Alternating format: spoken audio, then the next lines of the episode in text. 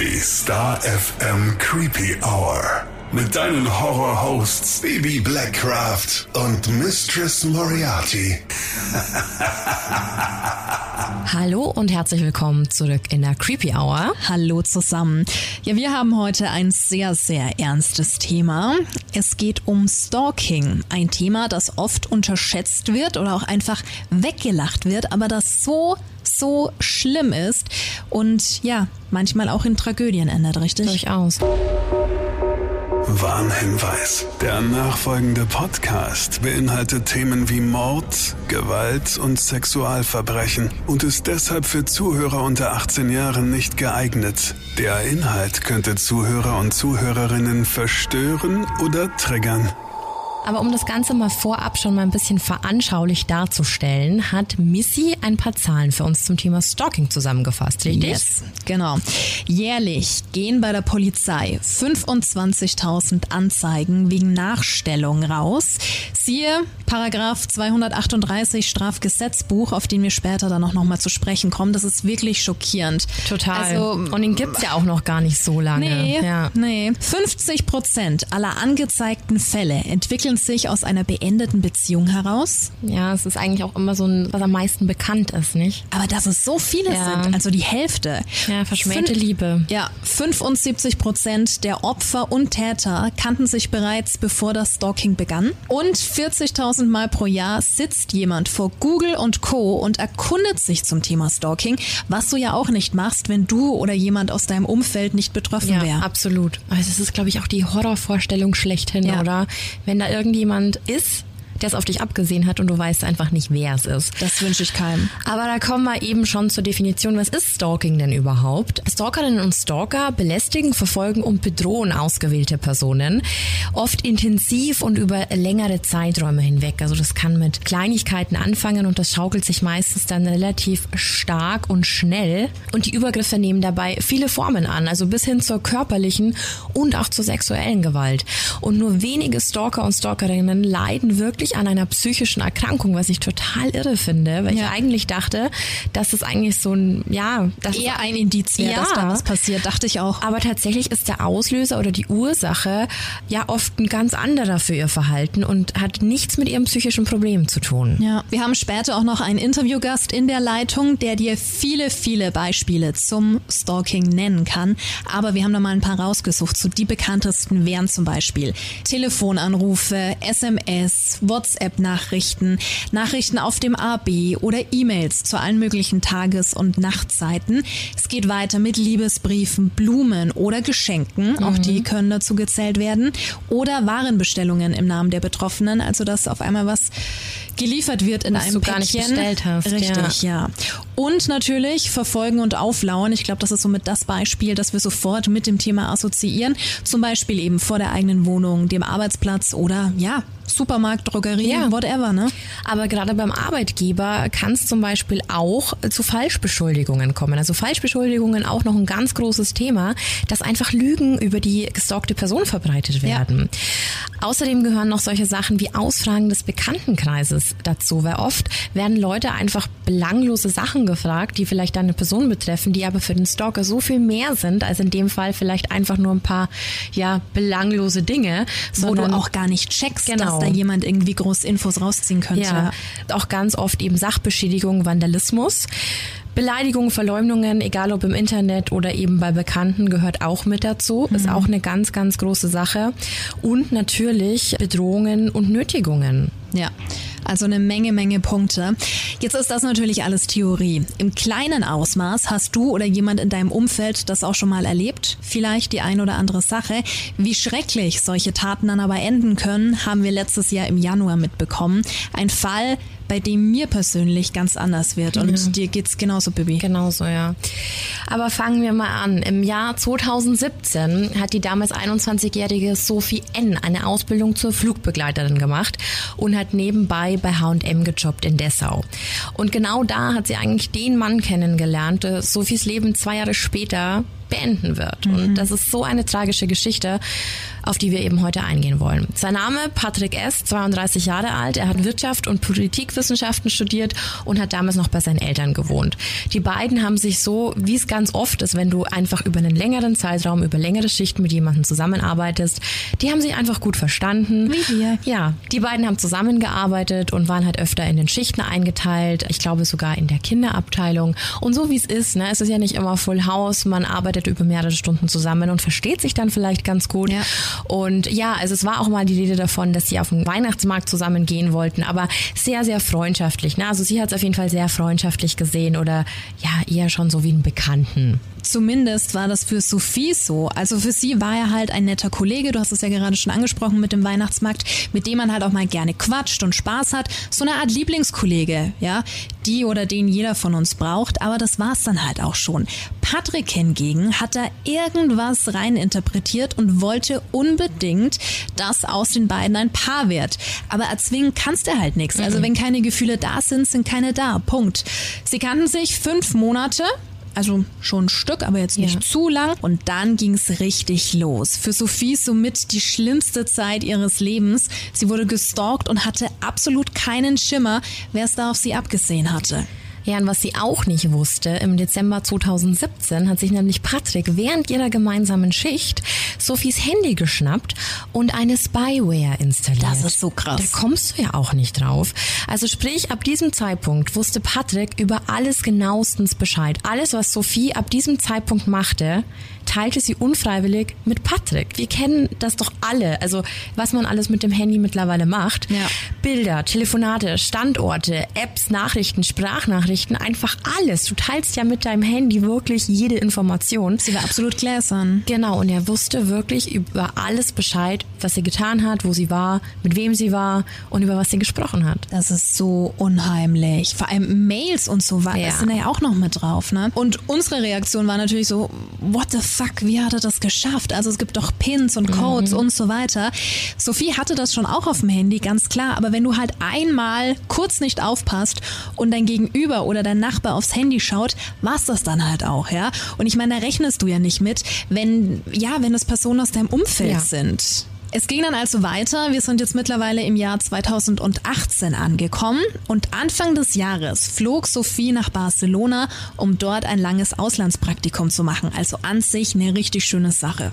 Total. Und das dachte sie sich eigentlich auch noch, als Patrick sich dann angekündigt hat, im April zu Besuch bei ihr vorbeizukommen. Ja. Das Ganze war getarnt, hey, ich bin zufällig in Barcelona, wollen wir uns nicht mal treffen und wollen wir nicht mal was unternehmen? Was ja auf dem ersten Blick auch überhaupt nichts Schlimmes ist. Es ist ja einfach ein Bekannter, der einfach zufällig in derselben Stadt ist, also warum nicht? Sie hat es dann auch gemacht, sie hat ihm Barcelona gezeigt und die beiden machten ein paar Ausflüge. Gab auch, jeder von uns schon mal auch Handyaufnahmen, also ganz ungezwungen halt ja. einfach. Es war aber auch nie die Rede davon, dass Patrick bei Sophie übernachten sollte, wovon er aber scheinbar felsenfest ausgegangen ist. Ja, und jetzt wird's cringe oder creepy. Sophie meinte dann, hey, nicht böse gemeint, aber so enge Freunde sind wir jetzt auch nicht und ich würde mich dabei ganz schön unwohl fühlen. Also absolut und auch gerechtfertigt, dass sie ja. es einfach so kommuniziert, hey, ich fühle mich damit nicht wohl. Völlig. Absolut ausreichend. Völlig. Sie hat dann auch noch mal eine Sprachnachricht an eine ihrer Freundinnen geschickt und hat hat halt auch da nochmal betont, wie unangenehm ihr das Ganze war, dass er auf einmal so touchy unterwegs war und dass sie sowas einfach gar nicht ab kann. Können wir es unterschreiben, oder? Ja. wir auch nicht. Spätestens da hätte Patrick ja dann eigentlich checken müssen, dass sie absolut nichts von ihm will. Aber der war halt so in seiner Liebesblase drin, dass der gar nichts mehr kapiert hat. Ja, und nichtsdestotrotz flog er im Juli ja sogar nochmal nach Barcelona zu Sophie und holte sich eigentlich den nächsten Korb Maulkorb ab, weil Sophie hier wirklich deutlich machte, dass sie es überhaupt nicht leiden kann, dass er sie die ganze Zeit anfasst. Und das hat Patrick überhaupt nicht gut aufgenommen. Der war über die Aussage sehr wütend, hat es sehr persönlich genommen und hat die Wohnung auch mit einer knallenden Tür verlassen. Ja. Der war dann weg, der hat auch seine ganzen Sachen mitgenommen. Und für Sophie, das ging aus Sprachnachrichten hervor, war dieses Thema dann auch erstmal gegessen und hat eigentlich gedacht, jetzt ist dieser Mensch halt einfach erstmal aus meinem Leben verschwunden und ja. hat eigentlich auch gar nicht mehr an ihn gedacht. Also warum auch? Ja, war dann aber leider nicht so, denn durch diese Zurückweisung, die ja absolut legitim war, also dass es mal feststeht für alle und ich hoffe, dass das jeder auf dem Schirm hat, wenn du jemanden nicht magst, du hast immer das Recht zu sagen, no, geh immer. weg, fass mich nicht an. Also ja. das ist ganz, ganz wichtig und sollte eigentlich jedem klar sein. Ja. und eigentlich so hat Sophie alles richtig gemacht. Ja, wirklich. Total. Naja, wie gesagt, Patrick kam halt mit dieser Zurückweisung überhaupt nicht klar und dementsprechend erreichte sein Stalking dann das nächste Level. Patrick empfand jetzt so eine Art, naja, was wollen wir sagen, Hassliebe. Mhm. Und als Sophie dann im Sommer wieder zurück in Deutschland war, tauchten dann plötzlich Fake-Profile von ihr im Netz auf. Ja, und weil ihr Stalker eben Zugriff auf absolut alles hatte, also durch diese Spionage-App, wirkten diese Profile natürlich super authentisch. Ja, und was hat so er gemacht? Ja, absolut. Und was hat er gemacht? Er hat natürlich mit diesen Profilen gezielt Freunde von Sophie kontaktiert. Mhm. Auf den ersten Blick fiel da auch eigentlich gar nichts Komisches auf. Ich glaube, ich würde auch Freunde annehmen. Weißt du, weil ab und zu gibt es halt vielleicht mal einen Zweitaccount oder ja. man wurde gehackt und es wurde neuer angelegt. Richtig, ja. Aber nach und nach kamen da immer mehr Ungereimtheiten dann auf oder es fiel auf, dass es eigentlich gar nicht so viel sein kann, weil auf diesen Profilen plötzlich Fotomontagen gepostet worden sind, Beleidigungen. Wir haben ja erzählt, sie wollte Stewardess werden. Da stand sowas wie Saftschubse oder sowas dann ähm, oben in der Profilbeschreibung.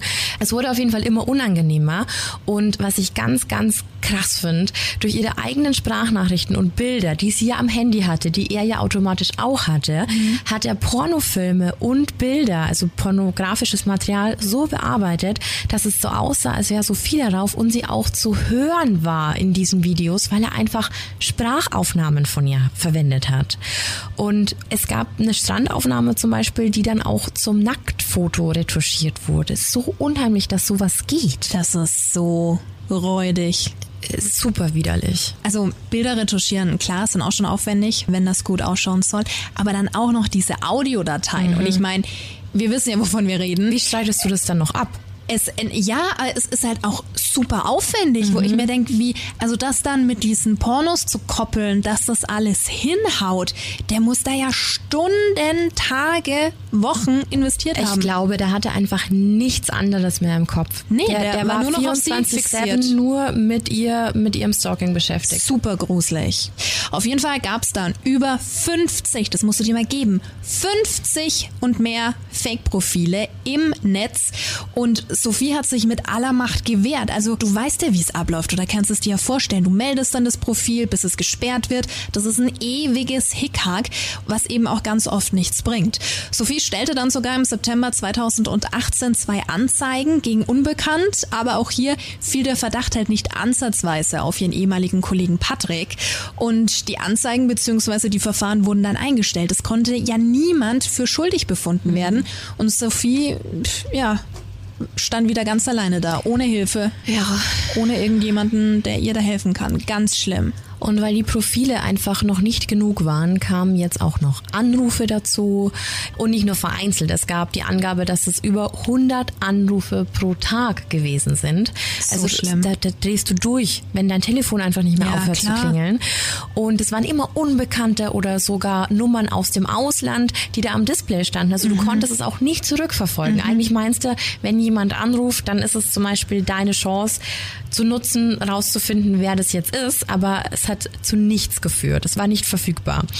Irgendwann ist sie dann auch mal mit dem Auto ihrer Mutter unterwegs gewesen und als sie zurück zum Auto kam, war das Auto zerkratzt und ein Reifen zerstochen das ist so ein ganz unangenehmes Ding, weil es ist von virtuell zu real ja. gewechselt. Also klar, jede Bedrohung aus dem Internet ist für jeden Betroffenen und für jeden Betroffene super schlimm.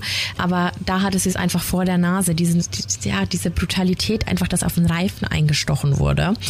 Und immer wenn sie bei der Mutter übernachtet hat, klingelte es da nachts teilweise an der Tür und das Klingelschild wurde zerstört. Also es kam immer näher. Vor allem, du hast ja dann noch Angst um deine Mutter. Ja. Und was sie natürlich nicht wusste, zu diesem Zeitpunkt hatte Patrick einen GPS-Tracker am Auto von Sophie Sophies Mutter installiert und mittlerweile drei Handys, mit denen er wirklich Sophie Tag und Nacht überwacht hatte. Drei. Drei. Das ist unglaublich. Ende 2018 zog Sophie dann nach Hannover. Sie wohnte dort zusammen mit einer Freundin in einer Wohnung allerdings im Erdgeschoss. Also mhm. grundsätzlich nichts gegen Erdgeschosswohnungen. Meins wäre es nicht. Ja. Mm Finde ich auch nochmal gruselig. Ja, sie hatte natürlich gehofft, dass in der neuen Stadt alles wieder normal wäre, sie dann den Stalker los wäre. Aber Patrick, der wusste natürlich auch ihre neue Adresse, konnte ja alles übers Handy auschecken oder hat den Mietvertrag in der E-Mail gesehen. Da ist ja vieles, vieles möglich. Patrick versteckte sich dann im Auto vor ihrem Haus, schickte ihr Bilder von ihrer Wohnungstür oder hat ja irgendwie einen Kommentar rausgeschickt oder eine Nachricht, sobald sie ihre Rollos runtergelassen hat. Ja, und das war nicht alles. Sogar wenn sie unterwegs war, ist Sophie immer wieder mit Standorten konfrontiert worden, an denen sie gerade war. Also das heißt, das Bild aus einem anderen Blickwinkel, aber derselbe Ort. Sie wusste, sie wurde eigentlich auf Schritt und Tritt beobachtet so und verfolgt. Ja. Und du musst dir mal vorstellen, obwohl Sophie so viel um die Ohren hatte, mit so viel zu kämpfen hatte, hat sie es immer noch geschafft, nach vorne zu blicken.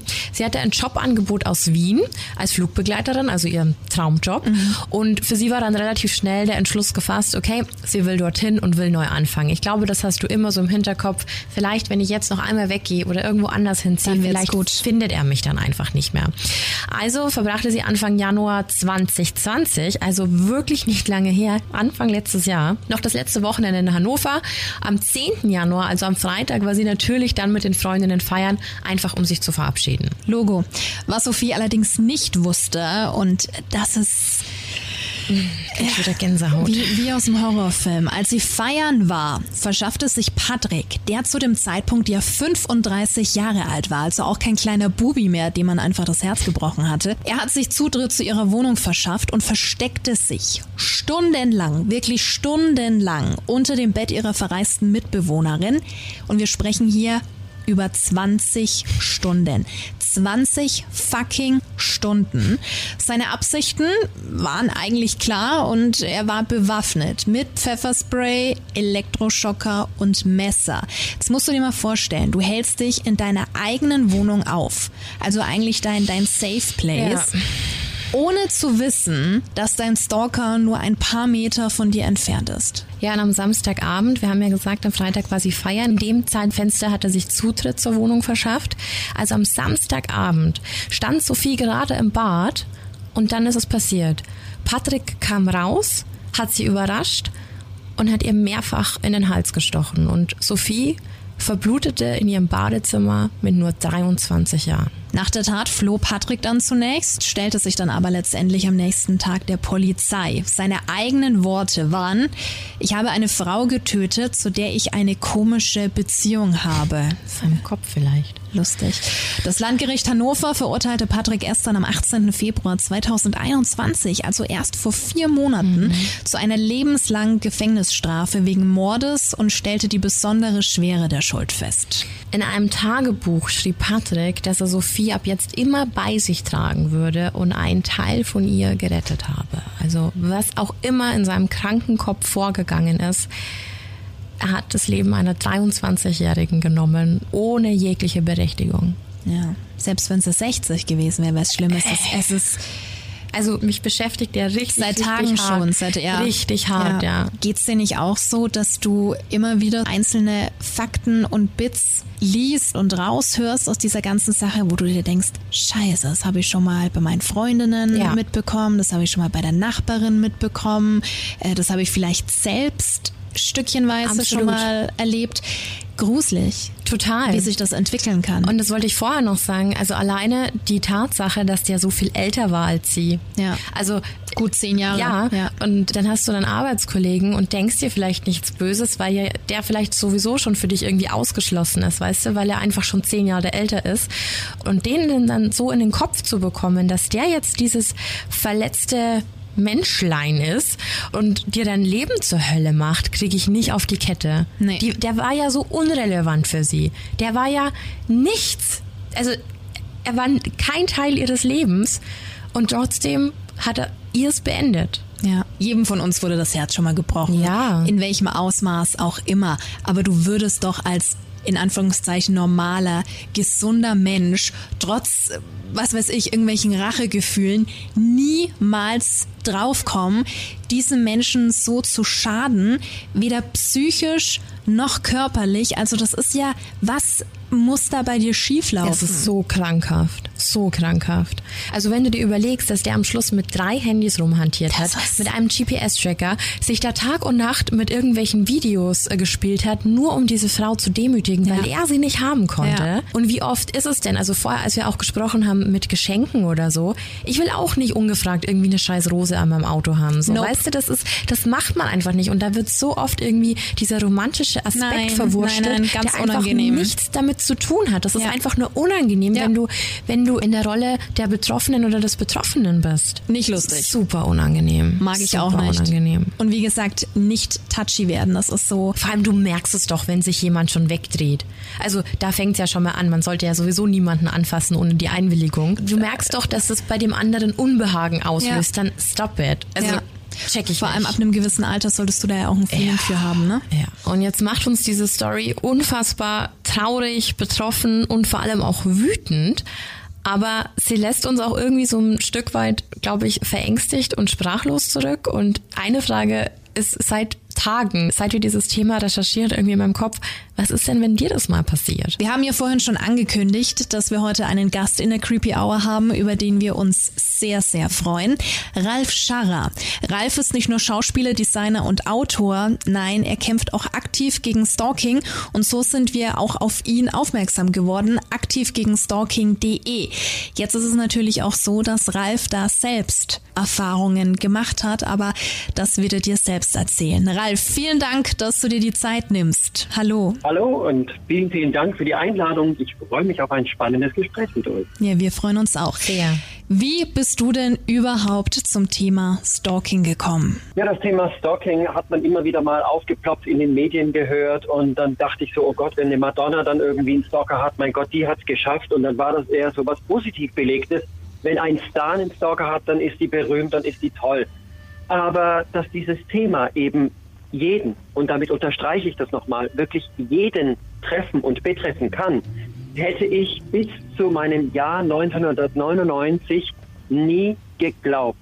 Und das war der Beginn, wo ich selbst eben auch merkte, hoppla, das geht so schleichend irgendwie und plötzlich habe ich so eine Stalking-Situation im Leben selbst gehabt. Und das ist eben etwas, was viele, viele gar nicht wissen, dass es so weit verbreitet ist. Denn es ist in Deutschland ach, was rede ich denn, auf der Welt eben ein Tabuthema. Man schämt sich so dafür. Und deswegen war das der Erstkontakt zu meiner eigenen Stalking-Erfahrung 1999. Wir dürfen nicht groß weiter drüber sprechen, richtig? Es ist leider so, dass ich irgendwann wirklich aufgrund der vielen Vorkommnisse alles gesammelt habe und dann habe ich gedacht, muss mich doch jetzt mal wehren. Also wir reden hier von den Jahren vor der 2007er Geschichte, wo wir in Deutschland noch gar keinen Paragraph hatten, der Opfer schützte. Ich ging also irgendwann zu Gericht und habe das alles vorgelegt und dann habe ich Prozesse verloren. Oder aber sie sind erst gar nicht eröffnet worden, ja, weil das öffentliche Interesse nicht da war und es gab keinen Schutz. Und irgendwann kam das gesammelt alles mal zusammen und ich dachte, ich muss darüber jetzt ein Buch schreiben. Und ja, man mag es nicht glauben, aber ich bin im Namen des Volks für den Rest meines Lebens verurteilt worden von einer Person, und ich lasse jetzt viel Raum für Spekulation, wer das sein könnte, von einer Person aus Mangel an Beweisen und weil Zeugen eben in den Gerichtssaal aufgerufen wurden, die behaupteten, ja, ja, ja, wir erkennen diese beiden Personen, also persönlichkeitsrechtsverletzende Gründe. Und deshalb darf ich meine Geschichte in dieser Form nicht sagen. Aber was ich tun kann, ist als Experte hier zu sprechen denn ich habe aus der Not heraus eine Selbsthilfegruppe gegründet in einer Millionenstadt, nämlich Köln, wo es keine Anlaufstelle gab und ich bei der Polizei immer wieder zurückgeschickt wurde. Deshalb kann ich als Experte hier sehr guten Beitrag leisten. Ja, und so sind wir ja auch auf dich aufmerksam geworden. Genau, aktiv gegen stalking.de ist entstanden im Jahr 2018, nachdem ich eben selbst gedacht habe, also bevor ich jetzt Amok laufe, bevor ich jetzt irgendwie einen Blödsinn da draußen baue, in Form von, und das kann ich jetzt wirklich an der Stelle sagen. Ja, ich hatte als guter Laune Mensch plötzlich Mordgelüste. Also wenn ich von Mordgelüsten rede, dann meine ich wirklich so, das sagt man im Effekt mal schnell so, ich bring den um. Ja? Mhm. Wenn der jemand so viel widerfährt, dass es mehr als Abischerze sind. Und deshalb musste ich meinen Roman, dem Wahnsinn entkommen, einen Stalking-Roman schreiben, um äh, Betroffenen, aber auch Nicht-Betroffenen zu zeigen, was Stalking mit dir macht. War das Thema dann klar, ich muss eine Selbsthilfegruppe gründen, weil es eben keine gab. Es gibt 300 Selbsthilfegruppen, aber keine für das Thema Stalking. Und bevor ich einen Mist da draußen baue, musste ich irgendwie das ganze Thema für mich verarbeiten. So war es im Dezember geboren, dass ich mit der Stadt Köln und heute mit der AOK Rheinland-Hamburg zusammen diese Gruppe erfolgreich führe und Menschen sind einfach so unglaublich dankbar für diese Anlaufstelle. So schlimm das ja auch ist, dass du das selbst miterleben musstest, ist es natürlich auch toll, dass jetzt dieses große Konstrukt entstanden ist und du damit natürlich auch vielen, vielen anderen Menschen helfen kannst. Dass dein Ventil zur Hilfe wurde, ja, das ist wirklich großartig. Genau, das ist auf der einen Seite mein Ventil zur Hilfe, auf der anderen Seite ist es aber auch gleichzeitig ein Thema, wo ich sage, ich möchte hier in der Öffentlichkeit viel mehr gesehen werden mit dem Thema, um letztlich das zu vermeiden, was ich oder andere Betroffene durchlebt haben, um Aufklärungsarbeit zu leisten, um einfach die Tabuisierung auch rauszunehmen. Und da kann ich gleich mal im Laufe der Sendung auch noch ein paar Zahlen, Daten, Fakten raushauen, wo wir nicht uns vorstellen können, dass die tatsächlich da sind. Und das ist unfassbar. Und deshalb möchte ich eben, ja, mit meiner Organisation, die heute noch so klein ist und ich eben bis zu 20 Menschen helfe, möchte ich weitere Selbsthilfegruppen in Deutschland gründen. Ich möchte in der Politik mehr verändern. Ich möchte verschärfte Gesetze haben für die Betroffenen. Ich möchte Demonstrationen losschlagen, ja, weil wir mehr gesehen werden müssen. Wir müssen darüber reden. Auf jeden Fall. Du hast ja schon ähm, von den Zahlen gesprochen. Wir müssen auch gestehen, dass wir uns von deiner Homepage schon ein paar runtergemobst haben. Wir waren, wir waren zum Beispiel ganz schockiert, dass 50 Prozent der Betroffenen, dass es ja sozusagen verschmähte Liebhaber oder Liebhaberinnen waren. Unfassbar, oder? Genau, und das ist eine Zahl, die man sich so mal wirklich auf der Zunge zergehen lassen muss. Ja. 50 Prozent aller Stalking-Fällen ist eine romantische Beziehung vorausgegangen. Das heißt also, eine Trennungssituation ist dafür verantwortlich, dass ein Stalking beginnt. Und ich erkläre später auch, wie Stalking beginnt und wo wir es genau eben juristisch unterscheiden können, wann es noch ich mache dir den Hof ist oder ab wann es eben Stalking ist. 50 Prozent ist eine erschreckend hohe Zahl.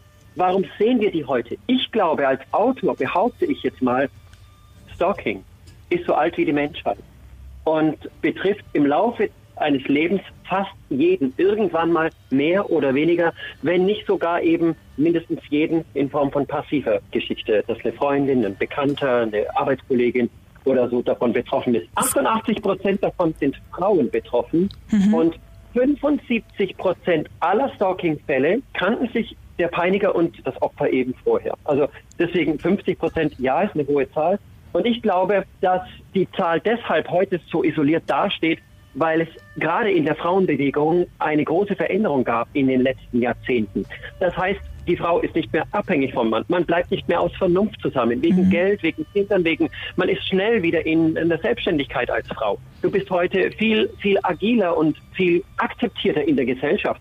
Und deshalb ist eine Trennung heute auch schneller vollzogen, weil was soll ich da mich den Rest des Lebens, wenn es halt nicht mehr funktioniert? Und dann beginnt dieser Spießrutenlauf für Betroffene. Weil das ganz oft einfach das verletzte Ego des Verlassenen ist, richtig? Der dann einfach nicht damit umzugehen weiß. Oh, du hast gut recherchiert, das gefällt mir. Ja, das ist so. Genau das ist so. ja. Und jetzt gucken wir uns doch mal an der eigenen Nase. Also jeder kennt die erste Trennung. Und die erste Trennung ist immer die schlimmste Trennung. Und da wollen wir ja schon fast gar nicht mehr leben. Und dann äh, gucken wir, ist er online, ist sie nicht online oder ist sie oder was?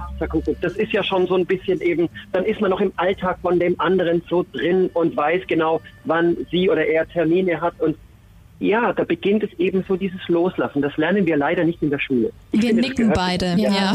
Ja. Ja. So, und das Loslassen gehört mit zum Leben dazu und äh, das lernen wir eben nicht. Und das, das ist das Thema, wo ich sage, so, und ab jetzt, ja, wir sind verletzt, wenn du gegangen wirst. Ja, wir sind eben auch eitel, aber bitte respektier doch einfach diese Entscheidung. Und jetzt komme ich genau zu dem Punkt, wenn wir sprechen von, ab wann beginnt eigentlich Sorgen. Mhm. Dann wenn ich einmal klar kommuniziert habe, am besten unter Beweis oder schriftlich, pass auf, ich möchte keinen Kontakt mehr mit dir. Ich möchte keine Briefe, keine E-Mails. Ich möchte nicht, dass du vor meiner Tür auftauchst. Ich möchte nicht, dass du mit Blumen und Geschenken oder sonst irgendwas vor meiner Tür stehst. Ich möchte das bitte nicht. Du ziehst jetzt eine Grenze. Am besten sagst du das aus mit einer Freundin, am besten eben schriftlich oder damit du einen Beweis hast. Und ab jetzt, genau ab diesem Zeitpunkt, wenn es nicht eingehalten wird und es weiter Telefonanrufe, SMS, WhatsApp, whatever ist, dann sprechen wir bereits von der Überschreitung der Grenze und dann sprechen wir von Stalking. Und du hast, Wurzel, ja? du hast es bei dir auf der Seite auch super schön angegeben, weil du gibst quasi Tipps, was man machen soll. Und da ist mir das Stalking-Tagebuch äh, so ins Auge gefallen, ja. weil ich glaube, das machen die wenigsten. Also egal in welcher Situation man ist, man sollte viel öfter Sachen aufschreiben, um einfach besser nachvollziehen zu können, wann ist was passiert, um die ganzen Verkettungen nochmal darzustellen. Und was genau ist denn ein Stalking-Tagebuch? Weil dann fängt es ja eigentlich schon an, wenn du sagst, ich muss es unter Zeugen machen. Das ist eigentlich eigentlich der erste Schritt zum Stalking-Tagebuch, oder? Genau, also sagen wir mal, heute ist der 1. Januar und wir schreiben jetzt hier äh, zum, bitteschön, ich habe das kommuniziert, ich möchte meine Ruhe haben. Ich will meine Ruhe haben, ich will in Frieden leben. Das kommunizierst du ja praktisch damit raus. Du musst es halt klar sagen. Mein Fehler damals war, das kann ich jetzt bei meiner Geschichte sagen, ich war nicht so klar. Ich war nicht so deutlich. Ich habe gedacht, mein Gott, irgendwann äh, wird das schon kapieren, dass ich hier eine Grenze ziehe oder so. Ich war also zu zaghaft, ich war zu zögerlich, ich bin ja da nicht klar genug gewesen. Also eine klare Aussage ist echt wichtig. Und dann ist es wichtig aufzuschreiben, das kommt aus unserer Selbsthilfegruppe. Diese Erfahrung Docking-Tagebuch ist entstanden, weil wir, wenn wir vor Gericht sind, sagen können, passen Sie auf, Herr Richter oder Frau Richterin, hier, bitteschön, an dem Tag war was, an dem Tag war was. Oft bin ich in der Emotion. Gerade noch vor Gericht. Am Ende sehe ich meinen Stalker auch noch fünf Meter gegenüber sitzen. Dann kriege ich den Mund vor lauter Adrenalin gar nicht mehr auf. Bitte, deshalb ist es wichtig, aufzuschreiben, was, wann, wo passiert ist, Datum, Uhrzeit, auch für eine polizeiliche Aussage. Und noch was Wichtiges ist, wir sollten wirklich zur Polizei gehen, auch wenn wir das Gefühl haben, ach, das hat doch eh keinen Sinn, das zerläuft im Sand, das öffentliche Interesse ist nicht groß genug. Quatsch! Wir müssen es anzeigen. Selbst wenn es im Sand zerläuft und eben eingestellt wird, können wir, wenn es später mal zu einer Verurteilung kommt, dem Richter sagen, stopp, ich habe mich drei, vier, fünf Mal gewehrt mit Anzeigen. Das ist dokumentiert, ja. Aber sowas tut man nicht einfach nur, um jemanden zu ärgern, sondern ich habe mich geschützt. Dann ist es eine andere Aussagekraft. Ich war damals vor Gericht und ein Richter sagte, Herr Scharrer, wenn es doch alles stimmt, was Sie da sagen, warum haben Sie denn nie eine Anzeige geschaltet? Oh mein Gott. Das ist so richtig, wirklich nochmal absolut deprimierend gewesen, wo ich dann gedacht habe, ich muss diese Erfahrung teilen. Und deshalb das Stalking-Tagebuch, ja. Sehr, sehr wichtige Punkte. Also sprich, den ganzen mhm. Mut zusammenfassen, auch wenn es ähm, ja zum Beispiel ein Kollege ist und die Angst besteht, dass man dadurch vielleicht auch seinen Job verliert, oder? Genau, und gerade im Arbeitsverhältnis ist es leider sehr, sehr, sehr unangenehm. Man arbeitet zusammen, vielleicht im gleichen Großraumbüro, vielleicht sogar am gleichen Schreibtisch. Dann ist eine räumliche Situation der Trennung schwierig. Aber ich kann zum Chef gehen. Und das ist bitteschön ein goldener Tipp von mir aus der Erfahrung heraus. Es ist unangenehm, aber es ist wichtig, dass wir unser gesamtes Umfeld mit der Stalking-Situation vertraut machen. Ich nenne ein Beispiel angenommen, ich halte das geheim und denke, naja, der hört oder die hört schon wieder auf. Die Energie von Stalkern ist die eines Besessenen und die ist grenzenlos. Und die Einfallsvielfalt ist, ohne dass man sich das vorstellen kann, wirklich gewaltig. Ja, da wird recherchiert, da wird erfunden, da wird gelogen, da wird üble Nachrede, Rufmord. Da kann es sogar passieren, wie es eben aus unserer Selbsthilfegruppe passiert ist, dass beim Arbeitgeber Briefe ankommen, E-Mails ankommen, über eine Schlechtberatung, über alkoholisiert am Arbeitsplatz mit einer Fahne äh, oder keine Ahnung, Unkompetenz. Und das kann ich den Wind aus den Segeln nehmen. Das heißt, ich muss keine Rechenschaft in der Form ablegen, sondern ich nehme den Wind aus den Segeln, wenn ich mein gesamtes Umfeld damit vertraut mache und sage, pass auf, ich habe die Stalking-Situation und es kann das und das und das passieren. Das stimmt nicht. Es ist einfach nur die verschmähte Liebe oder es ist der Nachbar oder keine Ahnung. Man, äh, man schützt äh, sich, man schützt, man schützt sich dadurch. Auch, weil vielleicht genau, werden so dann keine Informationen rausgegeben. Ja, auch im Freundeskreis. Ne? Also wenn ich sage, das gesamte Umfeld, meine ich die Nachbarschaft, die Freunde, die Ängsten, vielleicht auch die Kinder im Kindergarten, die Kindergärtnerin, wenn da irgendwie versucht wird, dann die Kinder als Waffe zu benutzen, was Stimmt, auch oft passiert. Ja. ja. Ja. dass man da sagt, passt mal auf, also äh, dass sie da keine Informationen rausgeben. Wenn ich eine Telefonnummer wechsle, die dann wirklich auch sagen, geschützt bitte nicht rausgeben, auch im Kindergarten. Wie gesagt, ist das in der Schule einfach auch eine wichtige Situation. Stalking vergeht leider meistens nicht von allein.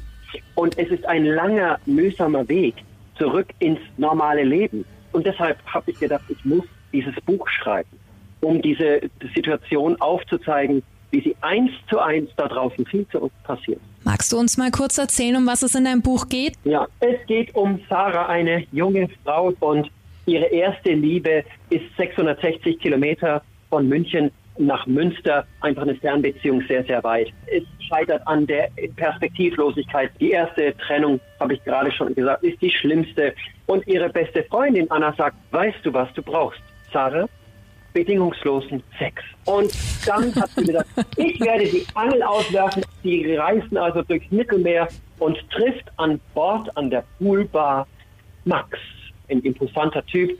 Und was dann in einer wirklich heißen Liebesnacht passiert und was danach passiert, das kann man sich in den kühnsten Träumen nicht vorstellen. Und das alles geht über Abischerze hinaus. Er reist ihr erstmal nach. Da merkt man aber noch gar nicht als Leser, hey, das könnte Stalking sein, sondern das ist erstmal, wow, da besucht er sie. Naja, das ist ja erstmal legitim, wenn man verliebt ist, dann interessiert man sich dafür. Das kennen wir auch, wir googeln dann schon mal, ja. Aber wenn es dann wirklich intensiver wird für ihn, aber sie sagt, hey, ich wollte mich ausprobieren, One Night Set, für mich war es das. Und das nicht berücksichtigt wird, und jetzt sind wir genau an dem Punkt, nämlich die Wurzel. Wenn das nicht berücksichtigt wird und er plötzlich glaubt, er muss sich immer mehr in den Mittelpunkt drängen und Wissen ist Macht. Für jeden Stalker. Und was er damit, mit diesem Wissen, mit ihr macht und sie ausnutzt, sie gar nicht mehr weiß, ob sie wach ist oder träumt und so voll Angst, voll Sorge ist, sodass man ganz Fahrer wird beim Lesen, ganz und gar mitfühlen kann, dieses Gefühl von Ohnmacht kommt beim Lesen so stark rüber und mehr möchte ich an dieser Stelle gar nicht verraten. Hm, klingt auf jeden Sehr Fall spannend. Aber kann es sein, dass du da auch Geschichten Betroffener mit eingebaut hast oder hast einfließen lassen? Genau, das, ist, das spricht so einen sehr, sehr wichtigen Punkt an. Ich habe natürlich als Autor intensiv mich mit der Thematik Stalking auseinandergesetzt. Ich habe recherchiert. Und alles, was ich gelesen habe, waren fiktive Romane, die mir zu sehr an der Oberfläche kratzten, zu weit weg von der Realität. Und so kam die Idee, dass ich aus meiner Erfahrung und den Erfahrungen vor allen Dingen eben von Frauen auf der ganzen Welt, und das meine ich jetzt wirklich so, egal wo ich war, ich war immer viel gereist vor Corona, habe viele Länder bereist und je offener ich mit meiner Thematik Stalking umging, desto offener wurden Menschen mir gegenüber und sagten, ja, ich bin übrigens auch betroffen oder ich, ich war auch betroffen. Oh Gott, das ist ja unglaublich. Es ist ja fast wie meine Geschichte. Und so habe ich für mich eben äh, einige spannende Geschichten zusammengetragen und aus vielen erlebten Erlebnissen, aus echten Geschichten, eine neue geschmolzen. Jedes im Buch beschriebene Gefühl, jede Angst ist von Menschen erlebt, durchlebt und überlebt. Ich finde das total toll, dass du das so machst, weil ich habe manchmal das Gefühl, dass gerade so wie du es gerade gesagt hast, dass Leute bei Büchern dann oft an der Oberfläche kratzen, dass das Thema Stalking auch ganz oft romantisiert wird. Ja. In so einer ganz schlimmen Art und Weise. Also egal, ob es jetzt auf Netflix irgendwelche Serien sind, wo, wo ein Mädel von einem gut aussehenden Millionär eigentlich als Geisel gehalten wird und das dann als die große Liebe verkauft wird. Und ich glaube, da müssen wir in der Gesellschaft super stark aufpassen, dass es das eben nicht ist total gut beobachtet. Kann ich nur eins zu eins so unterstreichen und unterschreiben. Ich lebe offen homosexuell hier in Köln. Seit 20 Jahren bin ich geoutet, mach noch länger. Und äh, ich bin so ein Frauenversteher. Und, und deshalb haben sich eben gerade auch Frauen mir gegenüber geöffnet, zu sagen, hey, das ist nichts Romantisches. Das ist die Hölle, was ich damit mache. Ja. Ich bin selbst in dieser Abwärtsspirale des Stalkings ganz unten gelandet, ohne dass ich kaum was dafür konnte. Und es gibt eine Stelle im Buch, da schreist du als Leserin oder Leser und sagst, ja, wie kann der denn nur diese Stelle schreiben? Weil es passiert. Hinter verschlossenen Türen. Jeden Tag. Das Thema Verzeihen. Oh. Das Thema Verzeihen ist also angenommen, du hast eine Partnerschaft oder du hast eine Freundschaft und es fragt dich jemand, ja komm, also ich bessere mich und bitte, bitte, bitte gib mir noch eine Chance und ach komm, ich mache eine Therapie oder ich höre das Trinken auf oder ich höre das Rauchen für dich auf und ich mache alles für dich. Wir sind Menschen aus Fleisch und Blut. Wir glauben und die Hoffnung stirbt zuletzt. Und genau deshalb habe ich es überspitzt geschrieben, damit wir verstehen und fühlen, worum es im Leben geht. Schon ein bisschen Gänsehaut jetzt. Ja, absolut. Absolut. Wahnsinn. Das war jetzt so viel Input. Wir müssen das erstmal sacken lassen. Natürlich. Das Wahnsinn. ist ja auch kein, kein leichtes Thema. Ralf, ich finde es ganz, ganz toll, dass du dich da so ins Zeug legst und es ist so ein wichtiges Okay. Thema und ich hoffe auch, dass wir mit dieser Folge ganz vielen Leuten ja das Thema näher bringen können und dass man sich vielleicht auch nicht so alleine fühlt, Und wenn dass man du betroffen Mut ist. machst. Ja. Ja. Genau, genau. Das ist das Ziel gewesen. Also ich habe dieses Buch angelegt als Mutmachbuch, um wieder aufzustehen aus einer Lebenskrise heraus. Und äh, es gibt so viele Lebenskrisen, wie es Leben gibt. Ob das jetzt gerade die aktuell überstandene Krise ist, ob das ein Jobverlust ist, ein abgebranntes Haus, eine Krankheit, eine Trennungssituation oder eine, äh, ein Tod in der Familie. Es ist Lebenskrisen, ja, es ist vorprogrammiert. Und deshalb, weil ich ganz unten war, kam die Energie und auch die Idee zu sagen, hey, steh bitte wieder auf. Und wenn du nicht mehr kannst, dann möchte ich mich hiermit eben auch gleichzeitig stark machen für den Berufszweig der Psychologen und Psychiater. Denn ich bin damals zum Doktor auf die Couch, nicht weil ich nicht mehr alle Tassen im Schrank hatte, sondern weil ich diese Lebenssituation hatte. Und deshalb darf man sich nicht schämen, wenn man so eine Hilfe, auch zur Selbsthilfe zu gehen, in Anspruch nimmt, denn dafür sind wir da. Niemals. Wir sagen das in jeder Folge, dass Therapie immer eine gute Idee ist und Absolut immer eine gute legitim. Lösung. Ja. Genau. Ich finde eure Arbeit auch ganz toll. Ich habe euch auch gegoogelt und recherchiert und fand es toll, dass ihr auf mich zugekommen seid. Netz sei Dank, sag ich mal. Dafür machen wir viel Öffentlichkeitsarbeit, um gesehen zu werden und auch den Mut zu machen, an Betroffene sich an uns zu wenden oder zur Polizei zu gehen. Ja? Und äh, das kann ich abschließend noch erzählen. Sehr positive Nachrichten, denn wir haben mit Christine Lamprecht, eine Bundesministerin, gesagt, okay, wir machen jetzt hier eine Petition und es wird in Zukunft eine Verschärfung des Paragraphen 238 geben. Oh, Das Sehr gut. kann gut. ich sagen, durch unsere Arbeit, durch den Weißen Ring, damit die Zahlen eben andere sind, denn nur ein Prozentsatz der angezeigten Fälle wird verurteilt und das erzeugt bei mir immer noch eine unglaubliche Wut und ein Thema, wir müssen mehr tun, alle zusammen. Wir stellen später den Paragraphen auch noch vor und ähm, erklären so ein bisschen, was das eigentlich für ein Witz ist. Also dass eigentlich ja die Grundaussage dieses Paragraphens immer bedeutet, es muss zuerst was passieren. Wie wir es eben auch im Fall Sophia gesehen haben Ja. bei Stern TV. Ja. Und, äh, und da waren die Anzeichen eben da. Ja. Da waren die Anzeichen da, da geht man zur Polizei, die Polizei schickt einen vielleicht wieder weg. Auch da bedarf es viel mehr Aufklärungsarbeit, viel mehr. Ich würde gerne auch an Schulen referieren und sagen, passt mal auf, aus Mobbing kann Stalking werden. Beides Ja. liegt so nah beieinander. Und äh, da, da müssen wir in der Gesellschaft einfach auch zusammenhalten und sagen, wir müssen hinschauen und darüber reden. Und deswegen äh, ist, ist das, sind wir noch lange nicht da, wo wir hinwollen, aber es ist ein kleiner Schritt und ich fühle mich als Pionier. Und deswegen danke für dieses tolle Gespräch. Danke dir. Danke dir, Ralf, dass du dir die Zeit genommen hast. Und falls du mal wieder in der Heimat bist, dann besuch uns doch gerne in Nürnberg. Das mache ich wirklich sehr, sehr gerne. Wir haben guten Kaffee und tolles Bier und andere Dinge.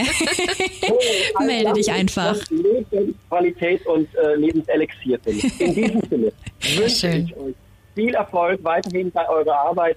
Alles Liebe, alles Gute und ich grüße in meine Heimat Nürnberg. Danke dir, Ralf. Dir auch alles Gute. Bald. Danke dir. Mach's Ja, danke gut. euch. Ciao. Wir haben vorhin ja auch schon kurz den Paragraph im Strafgesetzbuch angesprochen. Das ist der Paragraph 238 Nachstellung. Mit Freiheitsstrafe bis zu drei Jahren oder mit Geldstrafe wird bestraft, wer einer anderen Person in einer Weise unbefugt nachstellt, die geeignet ist, deren Lebensgestaltung schwerwiegend zu beeinträchtigen, indem er beharrlich, Satz 1 die räumliche Nähe dieser Person aufsucht. Satz 2 unter Verwendung von Telekommunikationsmitteln oder sonstigen Mitteln der Kommunikation oder über Dritte Kontakt zu dieser Person herzustellen versucht. Ja, oder im Satz 3 unter missbräuchlicher Verwendung von personenbezogenen Daten diese Person a. Bestellungen von Waren oder Dienstleistungen für sie aufgibt oder b. Dritte veranlasst, Kontakt mit ihr aufzunehmen. Außerdem geht es dabei um die Verletzung von Leben, körperlicher Unversehrtheit, Gesundheit oder Freiheit der Person selbst oder ihres Angehörigen oder anderen nahestehenden Personen. Also eigentlich ja super schwammig gehalten und eigentlich muss immer irgendwas vorher passieren. Absolut. Hier heißt es also, dass eine Freiheitsstrafe von drei bis fünf Jahren möglich ist, aber eben nur, wenn der Täter das Opfer, einen Angehörigen des Opfers oder eine andere dem Opfer nahestehende Person durch seine Tat in die Gefahr des Todes oder einer schweren Gesundheitsschädigung bringt. Also wenn es schon zu spät eben, ist. Wo wir eben schon bei diesem Punkt sind. Es muss erst was passieren und das finde ich extrem traurig. Ja, es macht mich auch wütend. Also wo sind wir denn? Eine Freiheitsstrafe von bis zu zehn Jahren ist möglich möglich, wenn der Stalker durch eine Tat den Tod des Opfers, eines Angehörigen des Opfers oder einer anderen dem Opfer nahestehende Person verursacht. Ja, den Zusatz, den ich hier auch noch so unfassbar ekelhaft finde, in den Fällen des Absatz 1, also sprich zum Beispiel diese räumliche Nähe, von der du ja. vorher gesprochen hast, wird die Tat nur dann auf Antrag verfolgt, es sei denn, die Strafverfolgungsbehörde ist zum Beispiel wegen besonderem öffentlichen Interesse an der Strafverfolgung schon zum Einschreiten verurteilt. Aber ansonsten passiert da gar nichts, da macht niemand irgendwas, solange du das nicht zur Anzeige bringst. Traurig. Jetzt hast du ja vorhin von Ralf schon einige Tipps gehört, was du machen kannst, falls du selbst betroffen bist. Baby, du hattest ja auch das Tagebuch angesprochen, aber wir haben sie dir hier nochmal zusammengefasst. Nachlesen kannst du das auch alles auf aktivgegenstalking.de. Also, sofortiger und kompletter Kontaktabbruch.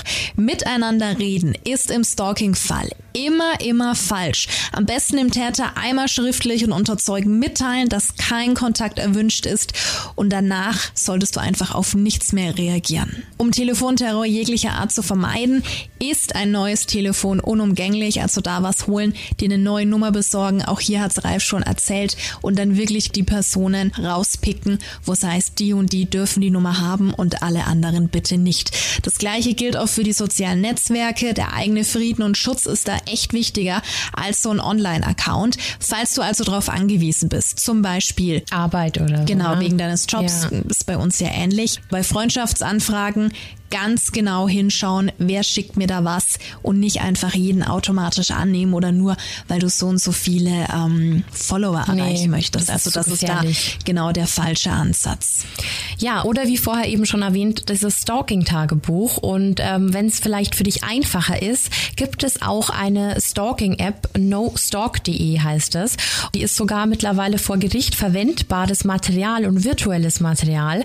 So kannst du quasi dein Tagebuch online führen und kannst da auch wirklich alles abspeichern, was Nachrichten, E-Mails, Geschenke und sowas angeht. Der sichere Umgang und die sichere Entsorgung mit privaten Unterlagen ist auch noch ein ganz, ganz wichtiger Punkt. Also bitte, bitte keine Quittungen mit vertraulichen oder persönlichen Daten einfach so ungeschreddert in den Müll. Das unterschätzt man immer. Immer alles vorher ganz klein säuberlich zerreißen und am besten noch in fünf verschiedene Mülltonnen schmeißen. Und auch noch ein wichtiger Punkt, keine letzten Aussprachen mehr. Also man neigt ja immer noch dazu, komm, ich erkläre es dir jetzt nochmal, so wie du es im ersten Punkt schon erwähnt hast, sofortiger, kompletter Kontaktabbruch und dann nichts mehr. Punkt. Außerdem hier nochmal ganz wichtig, Infos rausgeben ans komplette Umfeld. Du musst dich nicht schämen. Die Täter, die suchen wirklich über alle möglichen Kanäle Zugang. Also ob das die Nachbarn sind, die Kollegen, Family, Freunde, einfach nur Bekannte.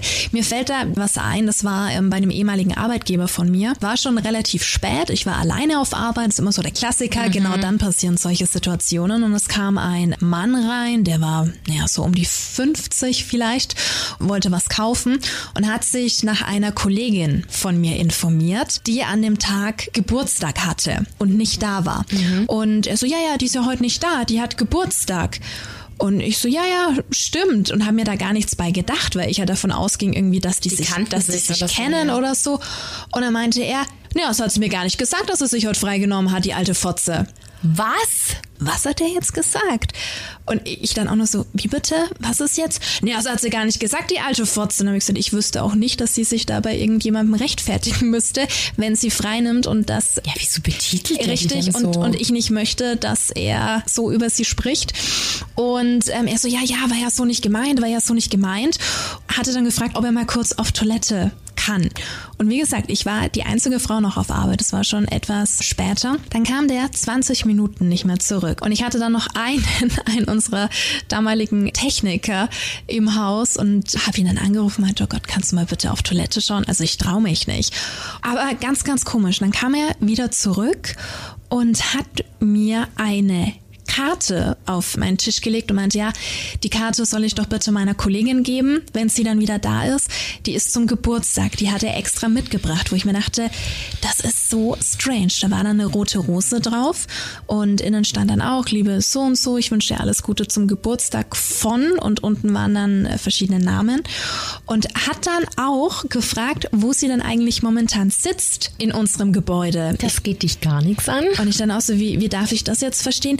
Naja, die sitzt doch da hinten, ne? Die hat doch in der und der Abteilung gearbeitet und die hatte doch mal einen Tisch am Fenster, oder?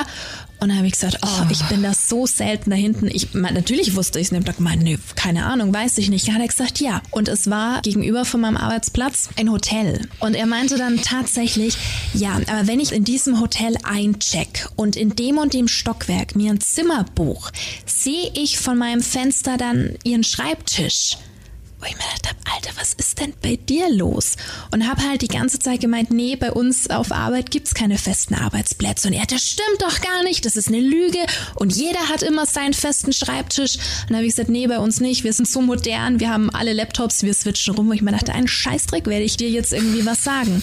Naja, auf jeden Fall war das ganz, ganz strange und er wollte dann auch, weil zu dem Zeitpunkt verschiedene Veranstaltungen waren, meinte er, ja, ob ich weiß, ob sie dahin geht und wann sie dann eigentlich im Thema das Arbeiten anfängt. Und also er wollte ich eigentlich voll alles. Und ob sie noch mit dem Auto fährt und er hat mitbekommen, dass sie das Auto verkauft hat, fährt jetzt mit den Öffentlichen. Woher weiß er das denn? Oh. Also es war einfach, Widerling. es war super creepy und ging dann auch zu den Vorgesetzten. Es wurden dann auch ein paar weitere Sicherheitsmaßnahmen eingeleitet. Aber es war sehr, sehr weird. Also ich hatte Angst vor ihm, weil es super gruselig war. Und ähm, natürlich die Kollegin dann auch. Es hat sich letztendlich herausgestellt, dass die Namen, die dann auch in dieser Geburtstagskarte waren, ähm, die Namen seiner Frau und seiner zwei Kinder waren, dass die sich schon länger kennen. Ja, sich mal über den Weg gelaufen sind zu lockeren Smalltalk. Und mhm. es war ganz komisch. Ich habe ihn danach nie wieder gesehen. Ich weiß auch nicht mehr, was passiert ist. Aber da ging mir der Arsch schon auf Grundeis, wo ich mir dachte, wieso fragt er jetzt, was passiert, wenn er sich in dem Hotel, also weißt du, der kann ja auch mit irgendeiner Waffe oder so daherkommen und kann da einmal quer rüberschießen. Ich will mir das immer gar nicht vorstellen, was die alles können. Ähm ich wollte jetzt auch gar nicht so viel erzählen, aber das ist mir da jetzt sofort so eingefallen. Aber da kommen wir später nochmal zu. Ja. Was du auch noch machen kannst, ist äh, zum Beispiel eine Auskunftssperre beim Einwohnermeldeamt beantragen. Und das wusste ich zum Beispiel nicht. Wusste ich auch nicht. Ähm, wenn du zum Beispiel umziehst, dann änderst du ja deine Adresse. Und das ist gut, weil wenn es so eine Ausgangssperre gibt, dann kommt er da auch nicht mehr dran. Also das heißt, wenn du eine neue Adresse hast und er nicht gerade Zugriff auf dein Handy hat, dann ist diese Information eigentlich für ihn gesperrt. Zusätzlich natürlich fachliche Hilfe und Unterstützung. Wir haben es vorher schon gehört. Es gibt nicht viele, aber es gibt Selbsthilfegruppen zum Thema Stalking. Also wenn du betroffen bist, immer, immer Hilfe suchen und auch vor allem halt zur Polizei gehen, um alles zu dokumentieren. Und noch ein super wichtiger Punkt dein Handy. Wir haben es ja vorhin schon gehört in der Geschichte von Sophie. Diese Spionage-App war da ein ganz, ganz wichtiger Faktor. Wie kann ich mich schützen? Bibi und ich haben uns da mal schlau gemacht und wollen dir das unbedingt mit auf den Weg geben. Genau, es gibt nämlich fünf Methoden, um solche Apps aufzuspüren und um allgemein vielleicht so ein bisschen besser darauf aufzupassen. Ich muss gestehen, ich habe es auch sofort umgesetzt, habe mein Handy auf den Kopf gestellt, nachdem wir hier recherchiert haben, habe es voll ausgestattet, aber dazu komme ich später. Erste erste wichtige Regel, niemals dein Handy aus der Hand geben. Also gib erst niemanden die Möglichkeit, so eine App auf deinem Handy zu installieren. Solche Apps, die kann man einfach irgendwo hinschieben auf die letzte Seite von, keine Ahnung, ich kann jetzt nur von einem iPhone sprechen, du merkst es vielleicht über Wochen nicht mal, dass diese App da ist. Ja. Also gar nicht erst die Möglichkeit äh, zustande kommen lassen, dass da irgendjemand was installiert, was da gar nicht drauf gehört. Und nur eben, weil du sie nicht siehst, das ist der zweite Punkt, heißt es eben nicht, dass sie nicht da ist. Also immer immer die Apps quasi durchscrollen, auch mal in den Einstellungen in deinem Handy schauen, welche Apps installiert sind. Also selbst wenn er die jetzt auf der letzten Seite versteckt hat von deinem Handy oder in irgendeinem Ordner, wo du sonst nie reinguckst, immer bei Einstellungen unter Sicherheit gucken, welche Apps sind denn aktuell auf meinem Handy installiert, weil auch das ist nur ein Betriebssystem oder irgendwie eben eine App, die installiert gehört. Sie muss irgendwo auftauchen. Ganz verstecken kann sie sich nicht. Also Apps zur Geräteverwaltung aufmachen und einfach nochmal checken, habe ich diese App installiert und wenn nicht, dann geh einfach nochmal auf Nummer sicher und schaust dir ganz, ganz genau an. Ein weiteres Indiz für so eine komische App könnte es sein, wenn dein Handy extrem viel Akku und Datenvolumen zieht. Anders als zuvor halt. Solche Programme connecten sich ja ständig mit deinem Überwacher und deswegen solltest du da immer ein Auge drauf haben, falls sich was verändert. Zusätzlich zu Datenvolumen und Akku ist die Schnelligkeit deines Handys oft ein Indikator, weil diese App im Hintergrund ja immer offen ist und immer arbeitet. Das heißt, dein Handy wird sehr träge. Ich bin zum Beispiel so ein Typ, ich habe immer 100.000 Tabs mhm. offen und merke dann irgendwann, okay, es arbeitet nicht mehr so richtig und schließt dann ja. immer alles. Und dann denke ich mir, ja gut, irgendwas ist mit dem Speicher, zu viele Fotos. Muss nicht sein, kann aber. Ja. Also da bitte Vorsicht. Und allgemein ist es zum Beispiel auch schwieriger, auf dem iPhone so eine Software zu installieren. Wir wollen jetzt keine Werbung mhm. machen, aber es ist einfach Fakt. Trotz allem gibt es auch hier Lücken. Also prinzipiell gilt, wenn du den Verdacht hast, dann lass dein Handy bitte checken. Es gibt bestimmte Softwares, die dann eben dein Handy auf sowas scannen können und das ist ganz wichtig. Genau und ganz wichtig beim iPhone nicht jailbreaken, weil sonst hast du auch keinen Schutz mehr. Ne? Es gibt doch Leute, die brechen das so auf, dieses Betriebssystem, dass du halt viel mehr machen kannst, so ja. wie mit Android und so. Deswegen nicht jailbreaken, sondern immer auf die aktuelle Software ja. setzen. Und der wichtigste Punkt von allen, falls es dich wirklich betrifft, betrifft und du solltest so eine App bei dir entdeckt haben, bitte auf gar keinen Fall sofort löschen. Das wäre das Schlimmste, was du machen kannst. Geh damit zur Polizei. Vor allem bring dich in Sicherheit. Sobald dein Stalker merkt, dass du es entdeckt hast, dass du die Verbindung unterbrochen hast, neigen diese Personen zu Übersprungshandlungen und Kurzschlussreaktionen. Und wir wollen einfach nicht, dass was passiert. Außerdem kann man diese App auch nutzen, um den Stalker oder die Stalkerin zu tracken. Also mhm. das heißt, es sind ersten Spuren für die Beamten und für die Polizisten des Cybercrime Crime äh, betreuen, die das einfach checken können. Und ganz wichtig, dass du dich nicht in Gefahr bringst. Das stimmt, ja. Bibi hat ja gerade schon kurz angesprochen, dass sie ihr Handy komplett auf den Kopf gestellt hat. Magst du uns noch mal erzählen, was du gemacht hast? Mir ging das wirklich lange nach. Wir haben immer krasse Themen in der Creepy Hour. Aber dieser Fall, der hat mich so beschäftigt, weil es so was Alltägliches ist, weil es Sachen sind, die wirklich jedem und jeder passieren können, ohne dass du es merkst. Und deswegen habe ich wirklich geguckt. Ich habe in den Einstellungen geguckt, habe geguckt, welche Apps sind da drauf, brauche ich die, habe ich die installiert. Ich habe mir so ein VPN-Programm geholt. Ich habe alles viel besser verschlüsselt. Ich habe mir jetzt sogar noch eine Handyhülle bestellt, wo man quasi seitlich gar nicht aufs Handy einsehen kann. Die wirkt quasi dann, wie es wäre dein Handy aus. So eine Folie. Genau, ne? und du siehst es von dem 45-Grad-Winkel dann schon gar nicht mehr. Das heißt, diese Thematik, vielleicht hat jemand gesehen, wie sie den Code eingibt, gäbe es dann hier auch nicht. Ne? Also das sind jetzt alles nur so Sachen, die mich jetzt irgendwie besser fühlen lassen und äh, mir ein sicheres Gefühl geben. Ich finde es aber schön, einfach mal darauf aufmerksam gemacht zu werden, weil ich weiß nicht, wie es dir geht, aber oft man stellt das Handy so hin und ist sich dessen gar nicht bewusst, dass da vielleicht eine Kamera drin ist. Also man vergisst es so. Es ist so ein Alltagsgegenstand, den du einfach überall mit hinschleppst selbst deine Standorte teilst. Mit jedem Bild, das du machst auf deinem Handy, hinterlässt du ja einen digitalen Standort. Ne? Also es wird ja alles erfasst. Von daher ist es nicht schlecht, dass man da einfach immer mal wieder so einen kurzen Reality-Check macht und sich einfach im Klaren darüber ist, dass wenn es jemand drauf anlegt, das nicht, also man muss es ja nicht so einfach machen.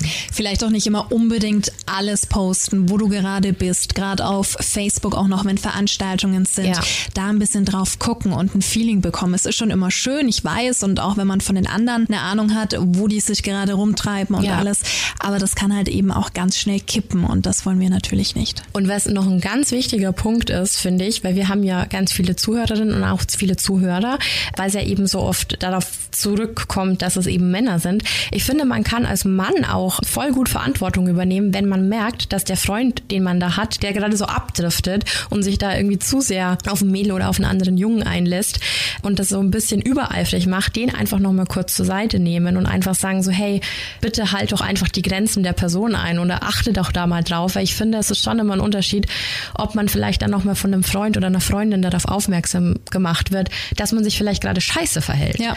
Und einfach zu erkennen, okay, so wie es Ralf vorher schon gesagt hat, wenn ganz klar signalisiert wird, dass da kein Interesse besteht, dann gibt es da keine romantische Geste und dann ist es auch nicht sich bemühen oder anstrengen, weil wenn die Person nicht will, dann gibt es da nichts anzustrengen.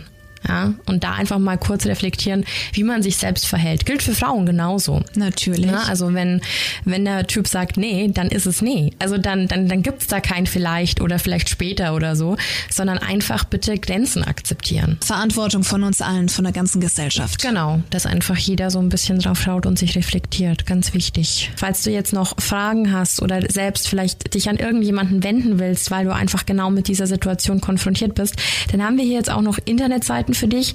Einmal ja aktiv gegen stalking.de, wie wir vorher schon von Ralf gehört haben, den Initiator der ganzen Geschichte. Oder auch das Hilfetelefon.de, Gewalt gegen Frauen. Da gibt's ganz, ganz viele Unterkategorien und da gibt's auch einen Sofortchat und eine Beratung in 17 verschiedenen Sprachen. Also auch ganz wichtig. Und die haben ein Hilfetelefon für Frauen zum Beispiel, die Gewalt erleben. 0800 116 016. Und auf dieser Seite des Hilfetelefons gibt's dann auch zusätzlich nochmal Infos über ganz spezielle Themen wie häusliche Gewalt, sexualisierte Gewalt hatten wir ja auch erst vor ein paar Folgen, Stalking, sexuelle Belästigung am Arbeitsplatz, Gewalt im Namen der Ehre, Zwangsheirat, Mobbing, digitale Gewalt, Menschenhandel, Genitalverstümmelung. Also da gibt's ganz, ganz viel und was ich besonders toll finde, du findest dort auch Auskünfte über alle gesetzlichen Grundlagen. Ganz wichtig, ja. Also ich wusste viele Sachen noch nicht. Ich auch nicht. Es ist, glaube ich, immer gut, das einfach so, wie Ralf das schon gesagt hat, das einfach so ein bisschen mehr in den Mittelpunkt zu packen, dieses Thema, weil es so allgegenwärtig ist und dass eben nicht jede Avance immer so toll ist, wie sie alle sehen. Also nicht das Vertrauen in andere nette Menschen verlieren, aber es halt auch nicht belächeln, ne? dass wirklich Leute von sowas betroffen sein können. Absolut. Was eine klasse Folge. Also schon sehr aufwühlend, oder? Ja, total.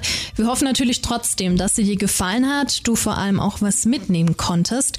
Und falls du Anregungen hast, dann immer her damit, ganz easy per Mail an creepyhour@starfm.de, per Facebook oder auch Instagram. Ja, und apropos Instagram, jetzt noch zu was Erfreulichem. Denn da solltest du auf jeden Fall vorbeischauen. Wir schenken dir Ralf Scharras Buch, über das wir vorhin erst gesprochen haben. Yes. Dem Wahnsinn entkommen, ein Stalking-Roman. Du weißt, wie es auf Instagram läuft. Liken und kommentieren. Mit etwas Glück geht der Stalking-Roman dann an dich. Das war's für heute. Danke fürs Zuhören. Bleib gesund. Dir noch einen schönen Tag, eine schöne Nacht und wir hören uns wieder nächste Woche Freitag. Bye bye. Bis dahin, ciao.